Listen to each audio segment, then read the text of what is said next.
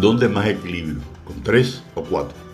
Es posible que de inicio el título del artículo te genere otras interrogantes, por ejemplo, ¿qué querrá decir? Me refiero en particular a quién cogea menos, una mesa de tres patas o una de cuatro. La respuesta definida por Euclides, matemático y geómetra griego, el cual señala que bastan tres puntos para definir un plano como resultado de la unión de dichos puntos con rectas. Esto significa que la mínima expresión de un plano o superficie es un triángulo.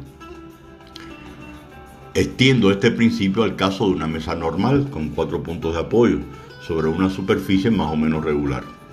Tres de estas patas apoyarán en el suelo al mismo tiempo sobre un mismo plano, pero basta que la cuarta pata apoye sobre un plano distinto para que el mueble pierda la estabilidad y empiece a cojear, por mínimo que sea dicho desnivel. Un tanto para tratar de contradecir a Euclides modestamente en la educación, suelen plantearse que en todo proceso de aprendizaje se establecen dos actores principales, estudiantes y profesores. Actores del cual me parece que falta incondicionalmente la tercera pata, y son los padres de familia, fundamentalmente educación de preescolar o kinder primaria, que tienen el compromiso de atender a sus hijos, sobrinos, nietos, que hasta aquí puede resultar un eslogan, lema o consigna, que puede convertirse en una simple utopía si no hay condiciones concretas y definidas para que apoyen. ¿Tendrán el nivel de preparación adecuado para explicarles el tiempo necesario para ello?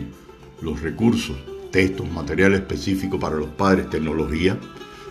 Solución muy compleja pero necesaria de atender.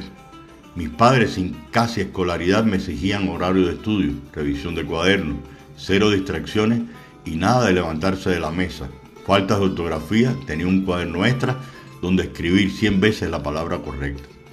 Hasta aquí podría considerar que la mesa, educación, es estable como la mesa con sus tres patas, pero me falta una, por ello contradigo a Euclides, la cuarta pata de la mesa, que sería la tecnología que de no utilizarse adecuadamente generará desestabilidad. Recursos para apoyar la educación, posiblemente los más masivos celular, televisión y la radio.